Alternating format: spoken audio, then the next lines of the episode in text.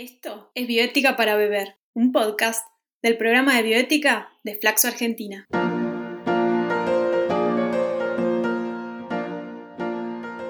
Porque queremos hacer que la bioética sea digerible como un líquido, cotidiana como la bebida y que se charle en compañía de algún brebaje.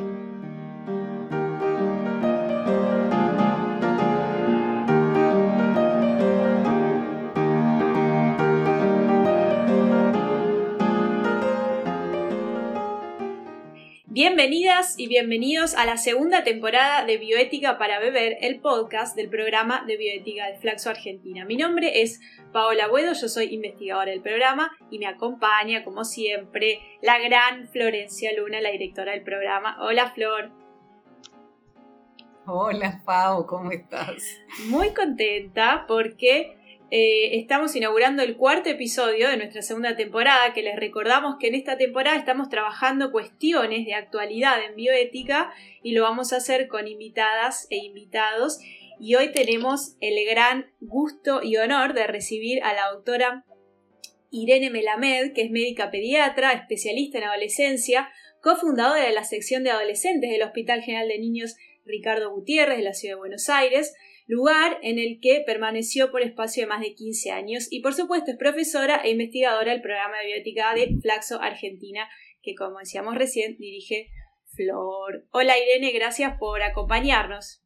Sí, no solamente eh, Irene es parte del programa, parte de un poco del alma mater también del programa, me ayuda con todo eh, el seguimiento y demás, sino que también Irene es como vos, Pau, una ex becaria Fogarty. Así que es un placer eh, ver cómo todos nuestros ex becarios se desarrollan y brillan por sí mismos y sí mismas. Así que un placer tenerte acá, como siempre, Irene.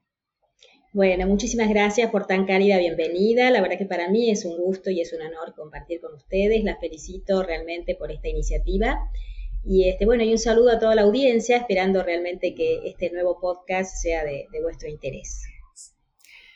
Y bueno, para no dilatar más eh, a, nuestros oyentes con nuestras presentaciones y nuestras flores entre nosotras, vamos a ir al nudo y dado que eh, Irene es una especialista eh, en pediatría y en adolescencia, vamos a empezar preguntándole cómo debemos pensar conceptualmente a las autonomías en las infancias. Gracias, Florencia. Bueno, por un lado, este, estuve, por supuesto, volviendo a escuchar muchos de los podcasts de ustedes de la temporada anterior y hay uno que me pareció muy interesante, así que invito nuevamente a poder este, volver a escuchar a la audiencia, que es el de autonomía, ¿no? que creo que fue realizado, me parece, si no me equivoco, en octubre del 2021. Así que bueno, muchos de, las, este, los interrogantes seguramente que se van a plantear eh, están respondidos en ese podcast. Sin embargo, eh, hoy vamos a enfocarnos en el tema de las autonomías en las infancias y en la adolescencia, que reviste, por supuesto, características particulares. Si uno tuviera que pensar el marco teórico, desde dónde nos posicionamos para pensar la autonomía en las infancias, bueno, por supuesto que la, mm, digamos, la visión occidental de la autonomía es relativamente eh, moderna, en cierto modo. Sin embargo, digamos, este, ya la filosofía moral en Kant, por ejemplo, este, tiene la autonomía como un este, elemento central, casi diría que es organizador un poco de la moralidad. Pero también el utilitarismo, digamos, la autonomía también está presente. Sin embargo, no podemos dejar de considerar, digamos, los aportes de las éticas alternativas, que es una denominación acuñada por la doctora Luna y por Arlene Salles en uno de sus libros, este, y de alguna manera la autonomía reviste características particulares si la miramos desde la lente, por ejemplo, de la ética del cuidado, de la ética de la virtud y, por supuesto, del feminismo, que de alguna manera este, puso este, eh, en evidencia o en la importancia, digamos, de una nueva concepción de la autonomía denominada la autonomía relacional. Así que como podemos observar, digamos, la autonomía puede ser observada en diferentes lentes y casi diría o me atrevería a decir que en infancia y adolescencia tal vez hablar de autonomía en sí mismo es un poco complejo por la multiplicidad de variables que intervienen. Tal vez debemos hablar de una autonomía progresiva, de acciones autónomas y fundamentalmente de situaciones de anticipación o de una guía anticipatoria. ¿Y ¿Qué sería esta autonomía progresiva? Que me parece que es un concepto clave. Digamos, ¿cómo se conceptualiza? ¿Cómo se piensa? ¿Por qué pensás que es eh, aplicable a este contexto? Bueno, dicho esto, digamos lo que hemos este, pensado el marco teórico, voy a tal vez este, referirme de un modo tal vez más informal o menos académico, ¿no? Pero uno podría decir, este, en función a tu interrogante, Florencia, es que la autonomía en la infancia no nace de un repollo, ¿no? Digamos, este, como que no deviene por generación espontánea, ¿no? Digamos, este, de manera entonces que es responsabilidad, bueno, por un lado de los padres, pero por otro lado, creo que el sistema de salud tiene una función esencial en este sentido y los trabajadores de la salud tienen una responsabilidad en contribuir al desarrollo de esta autonomía.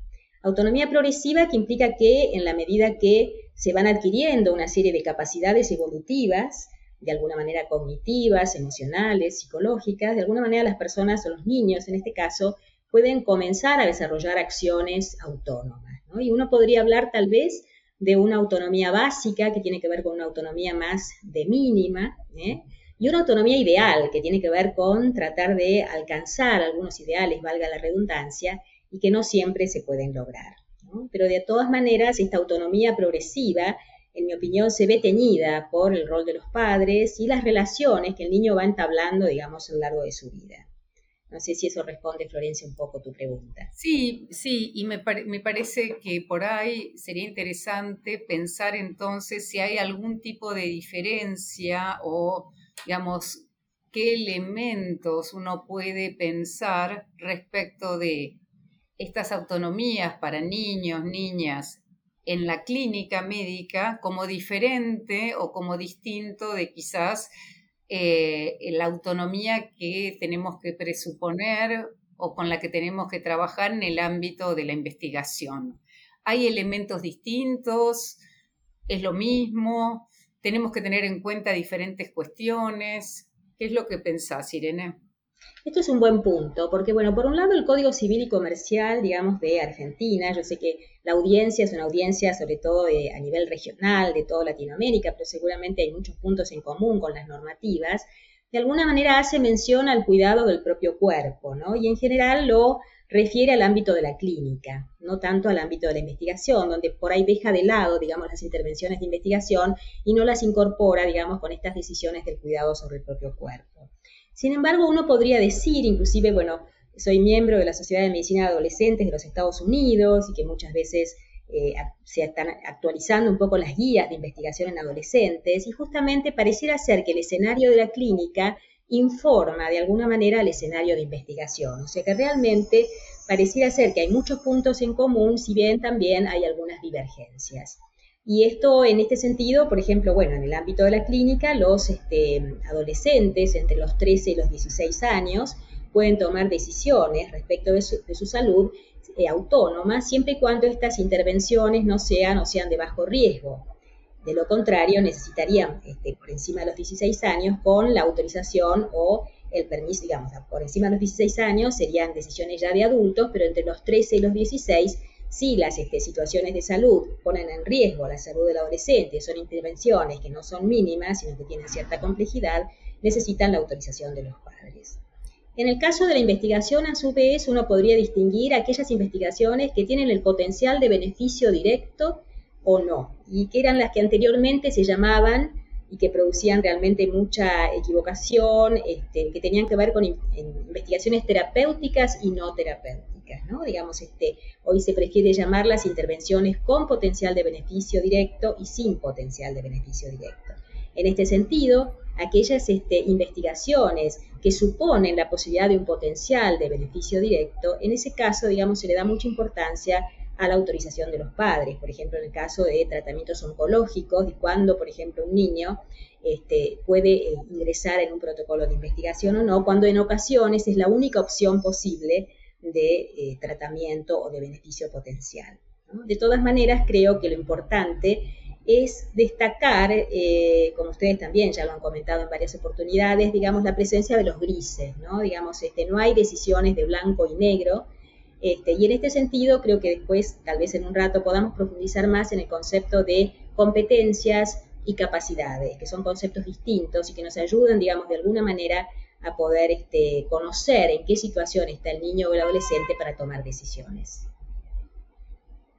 ¿Y cuál sería entonces e, este, estos conceptos? Porque vos, digamos, lo que tenemos que pensar es que tenemos una mm, audiencia que no necesariamente sabe de bioética. Entonces, eh, justamente sería importante que expliques, Irene, las diferencias entre competencia y capacidades.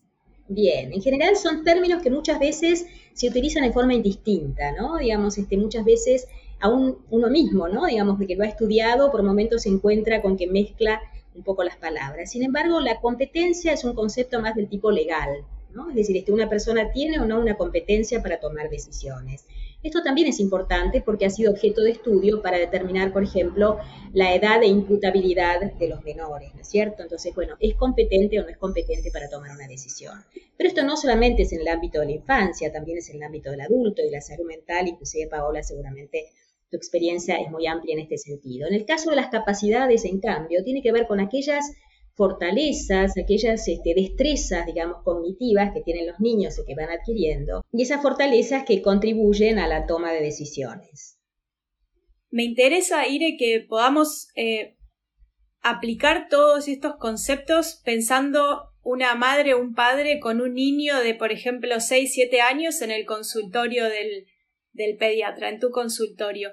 ¿Qué, ¿Qué acciones podríamos hacer, por ejemplo, en ese contexto para fomentar que la niña o el niño eh, puedan ejercer algunas acciones autónomas en ese contexto, digamos, qué podemos hacer como padres, madres eh, o incluso como profesionales de la salud en, esos contextos.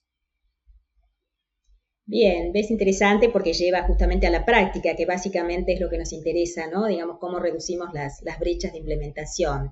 Eh, por supuesto que una consulta puede ser una fotografía, ¿no? Y entonces este, depende un poco el contexto de si es una familia y es un niño o una niña que uno lo conoce de antemano o es una primera vez, ¿no? Entonces uno de alguna manera eh, no se siente autorizado, digamos, para hacer demasiadas intervenciones o cambios si es el primer contacto que uno tiene con esa familia. O sea, como vemos, hay una serie de ingredientes, ¿no? Que tiene que ver más con el arte, digamos, del estar en estas situaciones.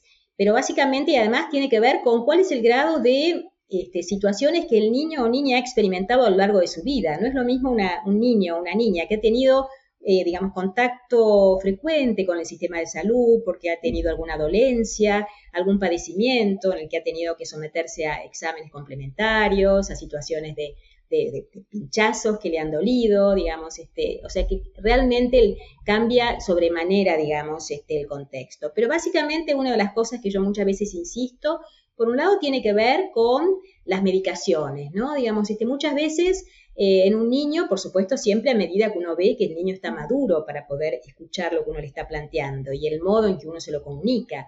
Pero ¿cuántas veces indicamos a veces algún medicamento o alguna crema o alguna pomada y entonces podemos plantear, digamos, este, en el caso, bueno, qué, cuáles son sus preferencias, si por ejemplo, cuando puede ingerir un comprimido cuando es más grande, si prefiere un comprimido, si prefiere una suspensión o un jarabe, ya ahí lo estamos de alguna manera habilitando a que tome decisiones. Y además estamos haciendo que, digamos, los padres también estén en, en entendimiento para que cuando llegue el momento de la adolescencia y se plantee el tema de la confidencialidad en salud, que es un tema esencial a los fines de la bioética, que de alguna manera siendo la confidencialidad la puerta de entrada, digamos, a la salud en la adolescencia, porque es importante como, como un valor importante la confidencialidad, digamos, este, como una, una, cuestión de que tiene que ver con las consecuencias, ¿no? Digamos, todo aquello que el adolescente nos cuente va a ayudar justamente y va a beneficiar su salud.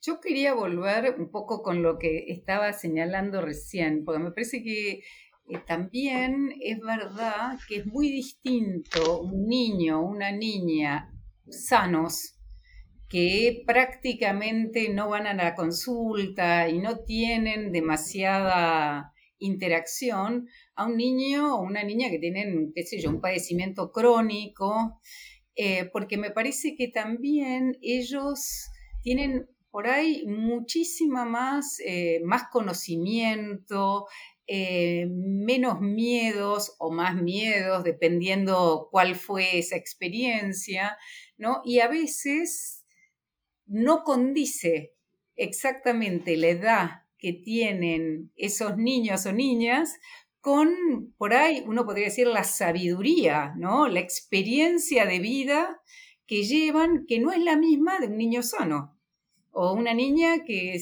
que no tuvo ningún problema, ¿no? Cuando hay estos padecimientos crónicos, eh, y eso también es importante, ¿no? Rescatarlo, me parece, eh, mostrarlo a la familia, hacer que la familia también eh, vaya, digamos, aceptando que esa personita puede tener una visión propia. Bueno, realmente Florencia tocas un, punto muy importante, ¿no? Y casi diría que es la base un poco de de la salud en la infancia y en la adolescencia y, relacionado con la autonomía, y que tiene que ver también con toda esta cuestión de la toma de decisiones compartidas, ¿no? En un modelo de atención centrada en la persona y en la familia. De alguna manera, digamos, la toma de decisiones compartidas, que generalmente se dan ya en la adolescencia y en la adultez, también puede ser empezada a ser promovida, digamos, en la infancia, ¿no? Y entonces, este, pero además, como bien decís, no es lo mismo un niño que está en un protocolo de investigación y que tiene un padecimiento oncológico y que ha pasado por una serie sucesiva de ensayos clínicos y donde realmente en algún momento puede este, plantear de que no quiere seguir más, ¿no? Y entonces es ahí donde se plantean en qué medida, digamos, si el protocolo tiene una parte donde realmente tal vez pueda ser la única alternativa posible de tratamiento, uno de alguna manera puede no considerar la aceptación del niño y darle esa, digamos, ese permiso a los padres, pero con la salvedad de que solamente esa parte del ensayo clínico no se le pedirá autorización al niño. De lo contrario, digamos, todo el resto el niño tiene que asentir, tiene que estar de acuerdo con lo que se le va a realizar. Pero básicamente eso es fundamental. Y además, como bien decís, digamos, muchas veces las familias y los niños y los adolescentes, más aún, son expertos en su, en su padecimiento, ¿no? Se conocen, conocen sus, sus temores, sus preocupaciones, con lo cual realmente creo que eh, todo lo que tiene que ver con la toma de decisiones compartidas es sumamente interesante. Ahora, yo quisiera agregar también, digamos, algo que yo percibo, que no quiere decir que sea un hecho, pero digamos, es una preocupación que tengo, digamos, este, a veces como usuaria del sistema de salud y a veces en, cuanto a trabajadora de la salud, en qué medida la autonomía, de alguna manera, eh, bajo el argumento de la autonomía, eh, podemos llegar a descuidar, digamos, este, el cuidado de los pacientes o el cuidado de la salud, ¿no? Muchas veces uno tal vez eh, hay como cierto eslogan de, bueno, la persona es una persona autónoma, tiene capacidad de decidir, si decide que no, lo dejamos así, ¿no es cierto? Entonces creo que tendremos que encontrar cierto balance, porque siendo la autonomía un concepto tan importante, pero relativamente nuevo, tal vez debemos encontrar cierto balance y en eh, la infancia, bueno, en realidad eh, a veces uno plantea de que si la autonomía, digamos, es una barrera contra el paternalismo o si por el contrario, digamos, el paternalismo respeta no la autonomía. Con esto lo que quiero decir es que cuando hablamos de autonomía progresiva, es probable que haya ciertos paternalismos o maternalismos que estén presentes. Entonces, ¿siempre tienen una connotación negativa? Eh, entonces, por eso podemos mencionar que algunos autores hablan de paternalismos más fuertes y paternalismos más blandos, ¿no? Seguramente, Florencia, tenés algo para agregar en este sentido. No, no, exactamente eso iba a decir, ¿no? Que, en realidad ese concepto de paternalismo es un concepto que tiene una serie de gradaciones y que no es no es siempre el cuco, porque efectivamente a veces uno tiene que ser paternalista o maternalista, digamos, con un niño. Un niño de cuatro años, cinco años no puede cruzar la calle solo. Eh, tiene que estar, tienen que estar los padres o algún, alguna persona adulta, digamos, no lo podemos largar así, o sea, tiene un sentido el paternalismo, lo que pasa que, bueno, hay grados, como bien decías, más eh, paternalismos leves y paternalismos duros, en donde uno sí realmente va en contra de los deseos. Eh, entonces hay que poder, eh, digamos, tener en cuenta toda esa multiplicidad de posibilidades, ¿no? Paola, claro, decir algo? Sí. Y, no, bueno, solamente agrego que bueno, perdón. No, solamente agrego que en cuanto a esto de los paternalismos, así como el paternalismo a veces eh, es fuente de cuidado y de protección, también a veces es fuente de una exagerada protección o de una sobreprotección, que de alguna manera opera contra una barrera para el crecimiento. O sea que nuevamente ahí hay una tensión y uno debe estar muy atento a ello. Sí, Paola, te escuchamos. Em, me encanta este debate. Eh, lo que pensaba antes de que introdujeran ahora este otro tema que también es que la pienso, lo comparto con ustedes, la, la, acción autónoma, que el niño pueda, el niño o la niña pueda ser autónomo, por ejemplo, en el contexto de un consultorio, no radica solamente en el hecho de que sea o no parte del proceso de toma de decisiones, pero mucho antes, porque además las decisiones no, no es solo decir si no, me gusta o no me gusta, sino sabemos que tiene un background previo necesario para que justamente esa decisión sea, sea genuina y, no sea, digamos, víctima de un capricho o de, o de una cuestión coyuntural, ¿no? Que por ahí sí es una decisión que, que si se toma bajo estas dos premisas puede ser dañina para la propia persona. Y, y en este sentido, eh, me, me, acuerdo de, de, muchos padres y madres que tal vez eh, eso, en el contexto del consultorio, mantienen un diálogo con el pediatra o la pediatra ignorando completamente que, digamos, el protagonista de la, de situación es el niño o niña. Digo, y eso también es mermar la autonomía de un niño de participar de un propio proceso eh, de atención en salud o de cuidado en salud. Digo, si, si, el, si el pediatra, pediatra o cualquier médico médica que atiende eh, un niño o niña, eh, digamos, no esboza primero la pregunta hacia el niño o niña, porque es verdad que esos niños o niñas son expertas en su padecimiento, pero también son expertas en otras cosas, en su propio estilo de vida, en sus propios eh, sentimientos, en, muchas otras cosas que tienen que ver con su propia vida, y que a veces esto es, es absolutamente evitado por los profesionales de la salud, ¿no? Y las preguntas solo se hacen a los, a, los, a los cuidadores, digo, y,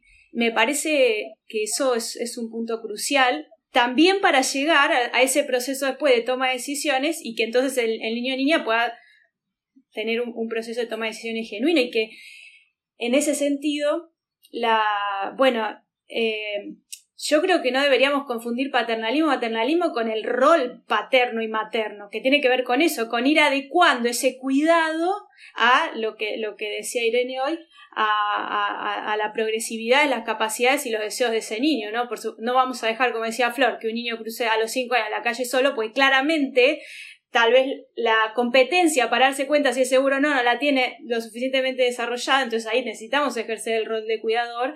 Eh, pero tal vez ese niño de cinco años es lo suficientemente consciente de, eh, de sus temores o de, o de sus deseos o no, que, que sí se pueden poner en juego una consulta médica mucho antes de si prefiere tal o cual tipo de medicamentos.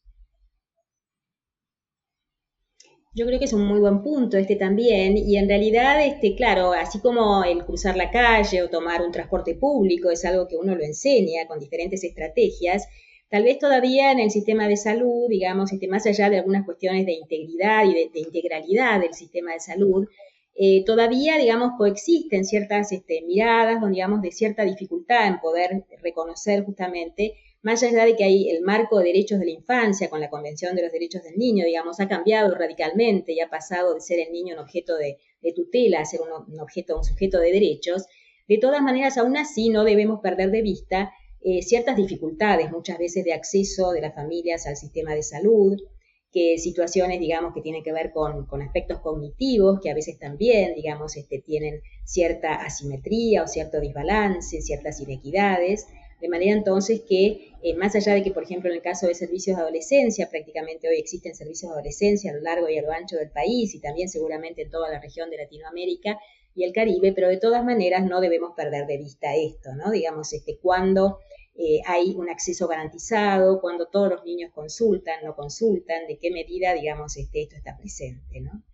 Em, pero además, eh, bueno, otra, otra cosa que se me ocurría mientras vos este, estabas este, charlando, eh, tiene que ver con esas frases que a veces a uno lo marcan, ¿no? Pero bueno, hay una frase muy interesante de un este, autor anónimo español que dice que la adolescencia es una canción que ha comenzado a cantarse en la cuna, ¿no?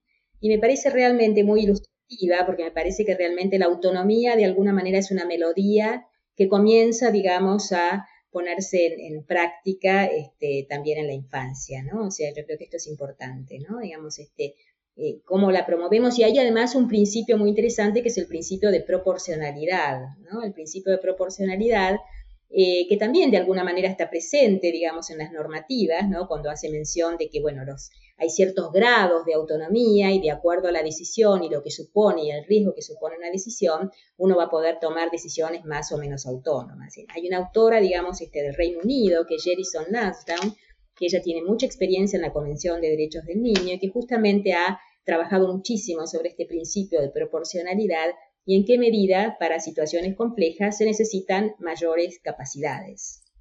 Dale, Flor. Y,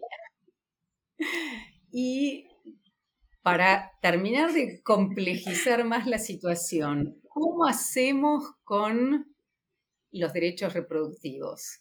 ¿Qué pasa con el tema de aborto, anticoncepción? Porque en realidad eh, las adolescentes y los adolescentes, pero sobre todo las adolescentes, digamos, tienen una vida sexual mucho más temprana de lo que por ahí hace ciertas décadas se tenía, porque yo creo que antes en la historia también las adolescentes tenían una vida sexual mucho más, digamos, como, como es ahora, ¿no? Las, las mujeres tenían hijos muchísimo más jóvenes, ¿no? Eh, desde a lo largo de la historia. Esto se fue cambiando y ahora volvemos a, digamos, posiciones mucho más abiertas respecto de la sexualidad de los adolescentes y las adolescentes. Y entonces, ¿qué pasa?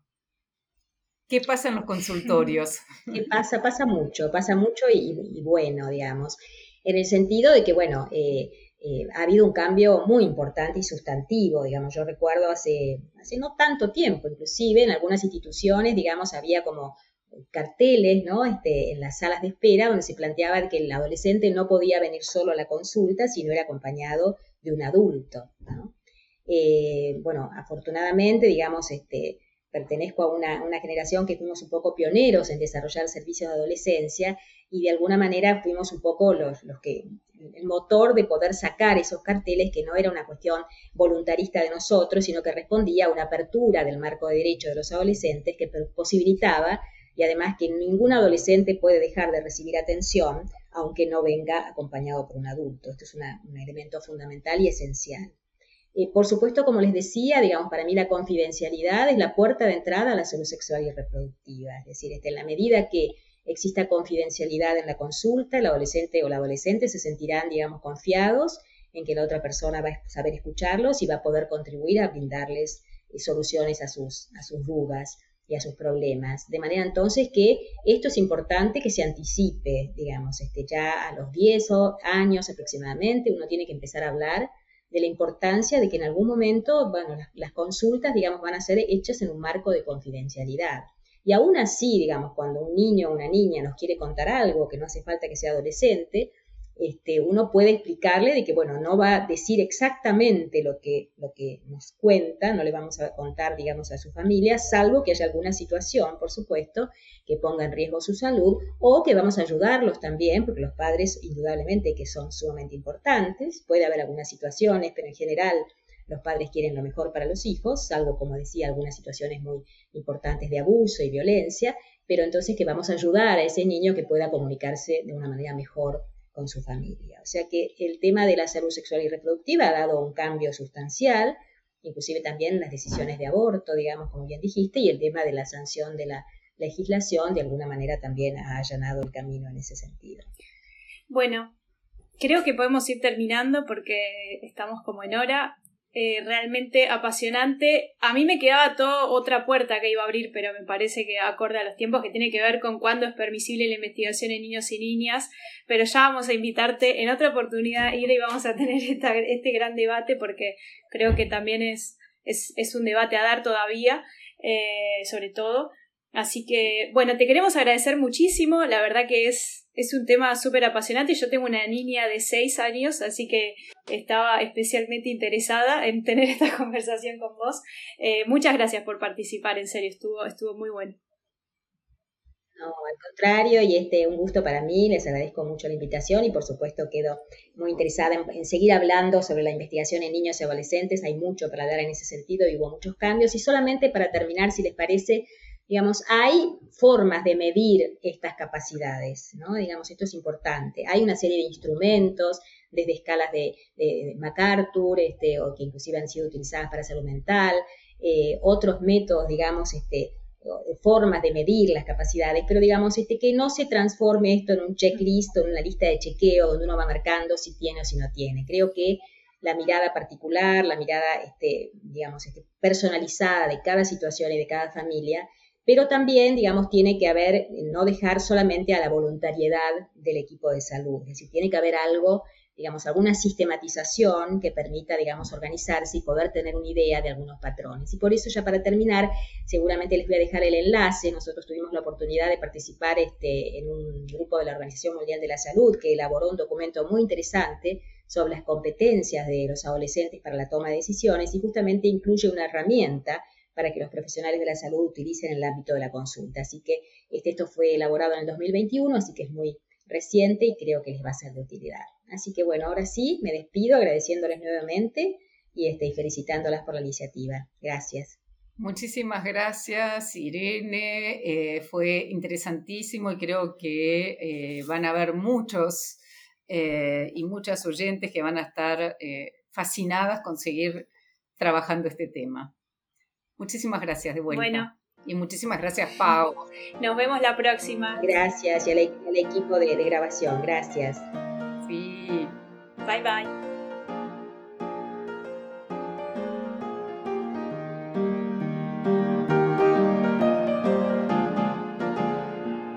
Esto es Bioética para Beber, un podcast del programa de bioética de Flaxo Argentina.